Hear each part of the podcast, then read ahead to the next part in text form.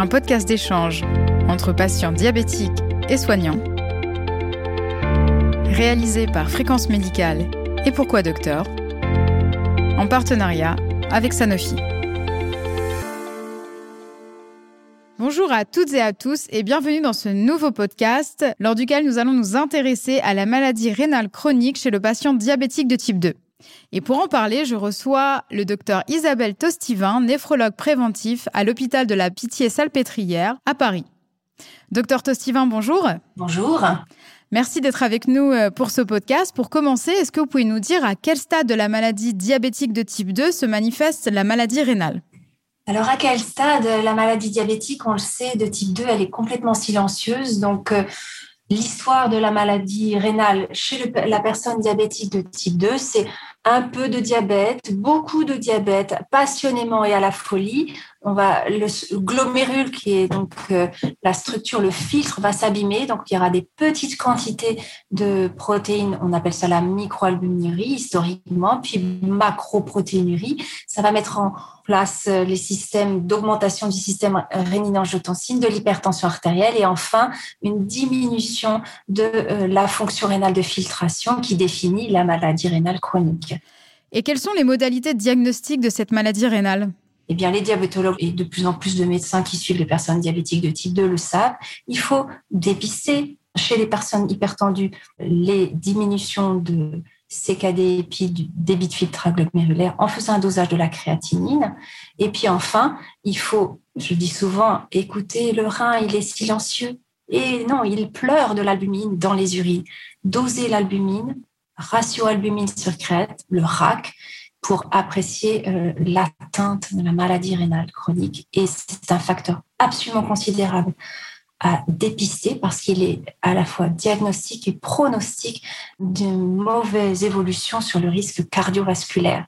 Donc, très silencieuse la maladie rénale, très silencieux le diabète, deux maladies très méchantes pour le rein, très effroyables pour le pronostic cardiovasculaire et très souvent, trop souvent sous-diagnostiquées. Comment est-ce que l'on concilie le traitement du diabète de type 2 et la prise en charge de la maladie rénale pour préserver au maximum cette fonction rénale chez ces patients? Eh bien, on fait ce qu'on peut parce qu'on est dans la médecine des chiffres. Vous savez, il y a les chiffres et les êtres. Malheureusement, les diabétiques de type 2, trop souvent, se sentent très bien. Je suis pas malade, docteur. C'est mes analyses qui vont mal. Les chiffres sont mauvais, les êtres ne s'en rendent pas compte. Y compris pour la maladie rénale chronique, jusqu'à des stades extrêmement avancés, c'est-à-dire plus de 90% de destruction du parenchyme du rein, vous n'avez aucun symptôme clinique. Donc, on va être dans de la prévention qui est tellement virtuel et conceptuel. Je ne suis pas malade des reins, je n'ai pas mal et je fais pipi, docteur. Eh bien, donc, c'est compliqué parce qu'il faut beaucoup d'énergie et malheureusement, il y a de l'inertie diagnostique, c'est-à-dire que les patients sont sous-diagnostiqués et puis il y a aussi une inertie thérapeutique puisqu'il n'y a pas de réelle plainte des patients diabétiques de type 2. Et quel est l'observant chez ces patients qui sont quand même souvent polymédiqués? Eh bien, je dirais que malheureusement, trop souvent, il y a un manque d'observance parce que dès lors que le rein tombe malade, c'est-à-dire que le CKD diminue et ou qu'il y a un débit d'albumine dans les urines avec un RAC supérieur à 20, eh bien, on sait que le rein, il souffre. On sait qu'il y a de retentissements importants sur le système cardiovasculaire. Donc, quand vous êtes diabétique de type 2 et malade rénal chronique, que ce soit le stade 1, 2, 3, selon le débit d'albumine dans vos urines, vous aurez volontiers trois médicaments pour la tension parce que l'hypertension est résistante. On parle d'HTA résistante. Vous aurez un ou deux ou trois médicaments pour le diabète.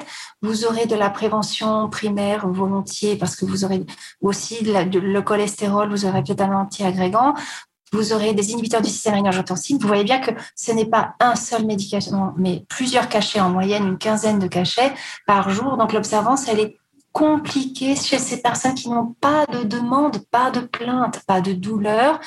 Ils se sentent bien. Donc l'observance, elle est mauvaise et malheureusement, euh, trop souvent, alors qu'il y a des programmes d'éducation thérapeutique et d'adaptation, eh bien, il y a aussi une petite inobservance ou plutôt inertie des médecins ou des soignants parce qu'il n'y a pas de retour sur investissement, façon de parler, parce que avant que les chiffres se modifient, bah, les êtres n'en ont pas conscience, que c'était mieux d'avoir 6% d'hémoglobine plutôt que 10. Ils préféraient manger différemment plutôt que de se mettre au fameux régime.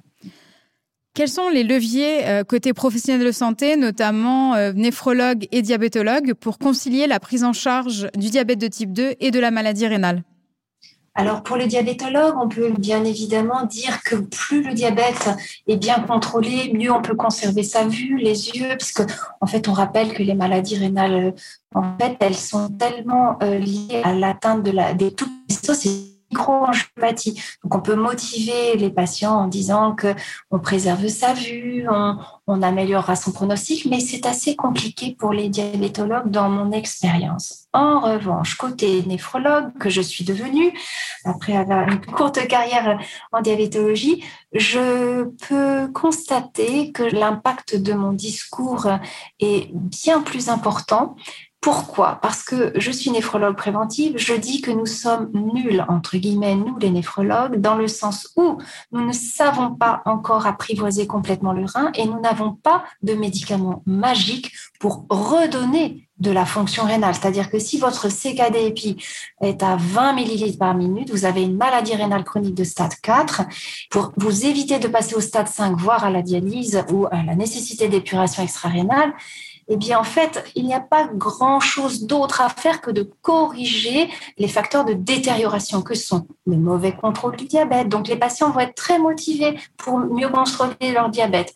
Arrêter de fumer. Moi, toutes les personnes à qui je demande le font. Pourquoi? Parce que c'est des années sans dialyse, c'est des années d'autonomie rénale en plus. Ils sont contents quand je leur dis que c'est formidable d'avoir asséché les larmes du rein en mangeant mieux, moins de protéines, mieux réparties, et que l'albumine, le ratio, ce fameux ratio, se normalise et c'est dorénavant assez possible. On a des nouvelles molécules et de nouvelles prises en charge globales qui font qu'on peut espérer motiver mieux les patientes atteintes à la fois de diabète et de, type 2 et de maladie rénale.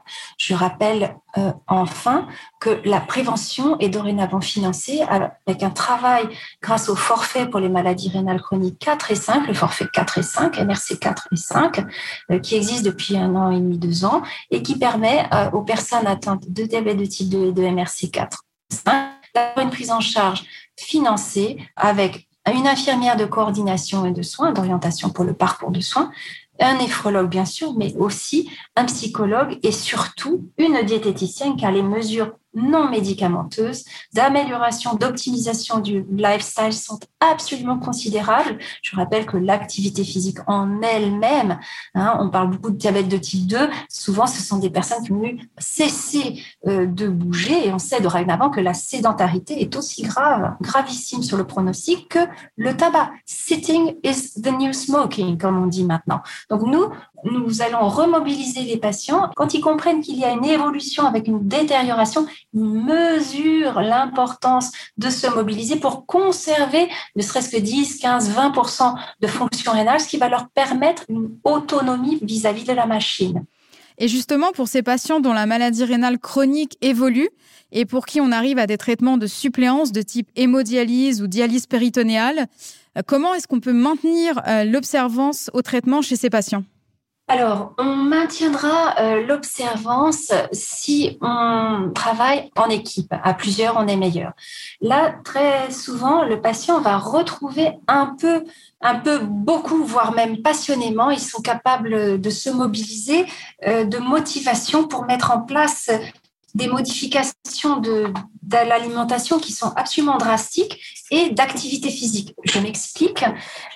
Avant d'aller en hémodialyse ou en dialyse péritonéale, ou même, on sait qu'on peut dorénavant prolonger euh, la vie en autonomie rénale en supprimant complètement les protéines, toutes les protéines végétales et animales, et en substituant par des cétoanalogues qui sont une soupe d'acides aminés essentiels très particuliers et qui vont recycler l'urée et permettre une autonomie rénale, c'est-à-dire qu'on peut s'inscrire sur la liste d'attente euh, de greffe pour ne pas passer par la case dialyse en mangeant ces fameux euh, compléments qui sont euh, des médicaments très très intéressants qui vont corriger l'acidose, corriger l'hyperphosphatémie. L'urée va diminuer parce qu'elle va être recyclée. Et si vous ajoutez l'activité physique quotidienne, parce que le muscle est le meilleur ami du rein insuffisant rénal, quand il est malade rénal et qui qu'il a perdu jusqu'à 80%, voire 90% de sa fonction de filtration, on peut éviter les symptômes grâce à cette adaptation des protéines et à cette optimisation du recyclage de l'urée par l'activité physique.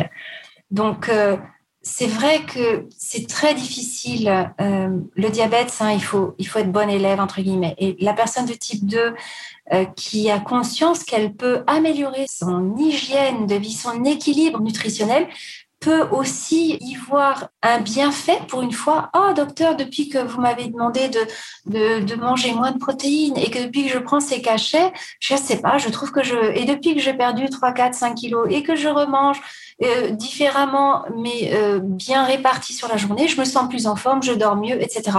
C'est faire, en fait, je dirais que pour maintenir l'observance au traitement, c'est travailler main dans la main en étant accompagné avec des infirmières d'éducation thérapeutique pour expliquer, faire de la pédagogie, parce que, encore une fois, les néphrologues ne sont pas des magiciens. C'est-à-dire, nous pouvons alléger le travail du rein en adaptant, en ne le surchargeant pas, mais euh, les modifications, il faut aussi les accepter. Il ne faut pas rester seul, patient. Il faut faire confiance à son équipe.